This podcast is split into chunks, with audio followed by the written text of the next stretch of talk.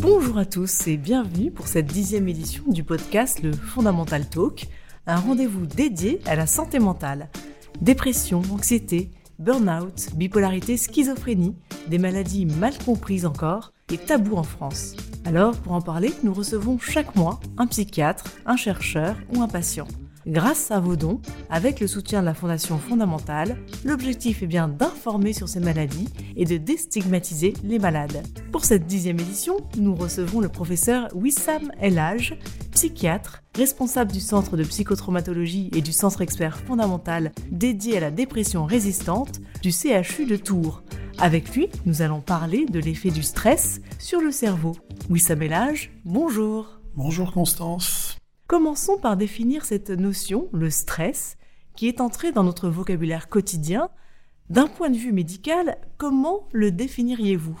Bah, Avant tout, je pense qu'il faut rappeler que le stress est avant tout quelque chose de normal et d'utile.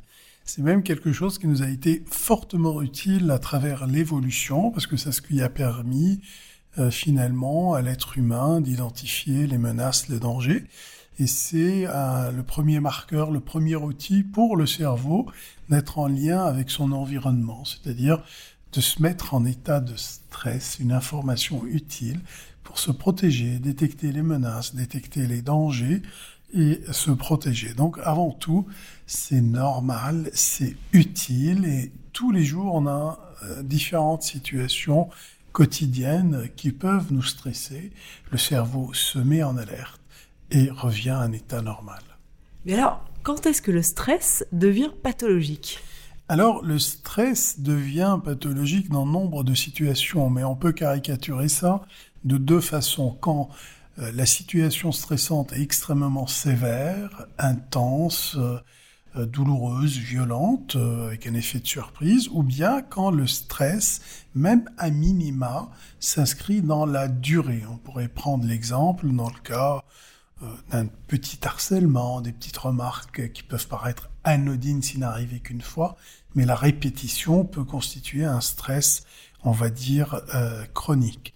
Et pour euh, qualifier en fait d'une façon un peu plus systématique des situations stressantes, on va se poser la question est-ce que dans cette situation il y a une perte de contrôle, oui ou non? Perte de contrôle égale stress. Est-ce que cette situation était imprévisible? En général, ce qui est prévisible, on le gère mieux.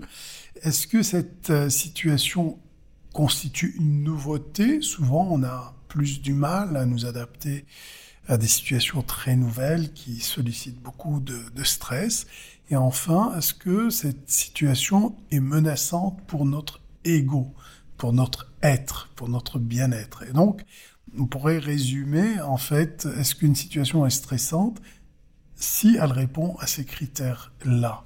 Et elle devient stressante avec une forte intensité, donc une expérience presque traumatique quand il y a une menace, une violence, quelque chose de beaucoup plus euh, sévère. Et alors concrètement, que se passe-t-il dans notre cerveau quand nous sommes stressés de façon aiguë? Alors, le, cerveau va réagir. Pourquoi? Pour nous protéger avant tout. C'est-à-dire, il va mobiliser beaucoup de ressources, il va activer ce qu'on appelle euh, l'axe de stress, toute une cascade d'hormones, notamment euh, la noradrénaline, euh, le cortisol, l'axe corticotrope, notamment pour mobiliser notre attention, notre vigilance, notre mémoire, notre capacité finalement à courir, à se protéger, à trouver refuge ou à se battre. Et euh, donc ça, c'est la réaction aiguë, euh, laquelle elle est très utile, très efficace si on arrive à la mobiliser. Mais euh, et, puis en plus, à la fin, le cerveau va revenir, comme on disait tout à l'heure, à l'état normal, c'est-à-dire se normaliser, remettre toutes ces hormones à l'état antérieur. Sauf que dans certaines situations, notamment les traumatismes ou la répétition de ces situations de stress aigu, fait que le cerveau ne revient pas, ou n'arrive pas à revenir à son fonctionnement antérieur normal, basal. Et là, on va euh, s'inscrire dans le stress chronique. C'est-à-dire que voilà, on est en état chronique d'altération de cet axe hormonal du stress qui a après des répercussions diverses et variées sur des autres systèmes corporels. Quels sont les principaux troubles psychiques auxquels nous sommes exposés en cas de stress prolongé? En fait, avant tout, je pense qu'il faut rappeler que le stress chronique s'inscrit avant tout dans le corps. Avant de, parler des, inscriptions psychiatriques, le corps se dérègle sous l'effet de ce stress. Par exemple, les gens vont commencer à à se plaindre de, de, de ballonnement, de fatigue, de choses comme ça. Et on sait qu'il y a une pression qui est augmentée euh, sur le système cardiovasculaire, euh, une fréquence cardiaque augmentée, l'hypertension qui augmente, une pression sur le syndrome métabolique, sur le métabolisme, avec une obésité, une prise de poids. Beaucoup de gens se plaignent quand ils sont stressés. Ben, il y a une prise de poids alors que c'est pas forcément accompagné d'une alimentation modifiée. Il y a aussi des marqueurs inflammatoires euh, qui sont perturbés sous l'effet de cette activation chronique du stress. Et enfin, de point de vue euh, plus euh, psychologique ou psychique, on a donc une plainte mnésique, une plainte intellectuelle, une plainte cognitive, une anxiété qui, qui va commencer à se mettre en place, perturbation du sommeil toujours le premier indicateur, le sommeil qui se perturbe. Et petit à petit, on risque, euh, dans certaines situations, de faire émerger donc un syndrome dépressif, ce qu'on appelle communément la dépression. Mais le stress, en général, notamment quand il est chronique ou euh, s'inscrit dans quelque chose de très violent, est plutôt un révélateur, si vous voulez, des maladies en général et des maladies psychiatriques, quelles que soient ces maladies-là mais les maladies les plus spécifiques seraient finalement l'anxiété et la dépression. Et alors, est-ce que les effets du stress sur notre cerveau sont réversibles? Alors, heureusement, oui, on a un organisme qui fonctionne très bien. On a diverses façons, finalement, déjà pour prévenir ce stress chronique ou pour réverser les effets négatifs. Et les premières actions ne sont pas forcément médicamenteuses, sont comportementales, par exemple de bien réguler le rythme veille-sommeil, puisque le sommeil, c'est un des premières euh, choses qui sont perturbées. Euh, l'activité sportive, l'activité physique régulière, c'est un excellent anti-stress. La limitation euh, de l'apport de substances toxiques, le tabac, tout ce qui est substance excessive peut être nocif, peut aggraver la prise d'alcool dans ces moments-là quand vous êtes en, période de stress. Donc on peut agir euh, déjà d'un point de vue de comportement sur notre rythme de vie, notre rythme social, notre activité physique sont d'excellents anti-stress. Et alors, pour échapper aussi à la pression temporelle du stress, il y a un truc très simple à faire, c'est de prendre une heure par jour à faire rien.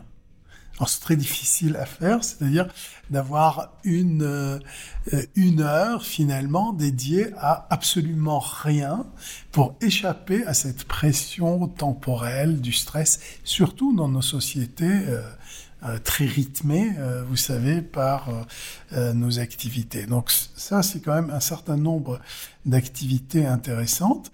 Et puis, dans les cas où il y a une décompensation, soit physique, il faut traiter, euh, soit euh, psychiatrique sous forme de troubles anxieux. Euh, il y a des thérapies cognitives comportementales ou dans les formes de dépression, si la thérapie comportementale ne suffit pas, ben on a recours à ce moment-là à des traitements antidépresseurs. Et alors, quels sont vos conseils? Vous en avez parlé, mais vos conseils pour apprendre à mieux gérer son stress? Alors, je, activité physique régulière, identifier est-ce que les gens ont du mal parfois à identifier les sources qui déclenchent leur stress, en fait? De prendre conscience, peut-être un truc simple pour bien aider à réfléchir, à trouver les sources de nos stress, c'est faire un sorte de tableau, un journal quotidien. On note un peu nos réactions, nos émotions, dans telle situation, comment on s'est senti. Petit à petit, ça peut aider une personne à identifier les déclencheurs euh, de nos stress, les déclencheurs de nos peurs, les déclencheurs de, des choses qui nous perturbent. L'autre chose, c'est l'activité physique régulière. Et puis, d'avoir un temps pour soi qui, qui ne sert à rien, si ce n'est euh, un temps pour soi. Vous voyez que simplement euh, laisser la pensée courir euh, toute seule, d'avoir du temps, euh, c'est pas à, ne rien faire, c'est à faire rien. C'est vraiment le temps, c'est de ressources, comme si les personnes vous disaient le sommeil ne sert à rien. Ben non, il sert justement à se ressourcer et une heure dans une journée, on se dit bah vous voyez, peut-être pour certains le, le meilleur moment c'est juste de s'asseoir, café trottoir, savourer son café, de regarder les passants. Ça peut, être, ça peut ressembler à rien, mais c'est très utile, parfois c'est très ressourçant. Et alors, dernière question, Wissam Elage, quelles sont les principales innovations et avancées de la recherche en matière de prise en charge de la dépression? Alors, on a parlé de. Il y a beaucoup de thérapies. Euh, psychothérapies qui ont montré leur efficacité au cours des dernières années. Mais de point de vue médicamenteux, on était resté pendant longtemps à ces antidépresseurs avec des actions sur les mêmes monoamines, sérotonine, noradrénaline, dopamine, et euh, toutes les nouvelles molécules étaient dans ce champ-là. Jusqu'à assez récemment où des études se sont intéressées à d'autres types de molécules comme la kétamine ou l'eskétamine, qui a été mis sur le marché, par exemple, en France et euh, dans d'autres pays, et qui ont d'autres modalités d'action, et tout un nouveau champ euh, qui s'ouvre aussi avec euh, l'usage des psychédéliques, mais non pas, bien sûr, à action récréative, mais on a redécouvert euh, ces psychédéliques qui avaient déjà, déjà pardon, un usage dans les sociétés euh, sud-américaines ou des usages mystiques religieux. On sait aujourd'hui que à, à, toute petite dose, à des doses maîtrisées, on arrive à traiter des dépressions résistantes ou des addictions résistantes euh, à l'alcool, par exemple, puisque c'est un vrai problème de santé publique, ces deux pathologies-là. Et il y a donc des essais internationaux qui se mettent en place pour voir la place de ces psychédéliques dans notre euh, pharmacopée. Et probablement, ce sera quelque chose de très prometteur dans, dans les années à venir et qui ont des actions finalement non seulement sur les champs des neuromédiateurs comme la sérotonine ou la noradrénaline, mais aussi sur euh, la neuroinflammation ou sur le glutamate, d'autres médiateur important et impliqué dans les pathologies neuropsychiatriques. Merci Wissam Elage. Merci Constance.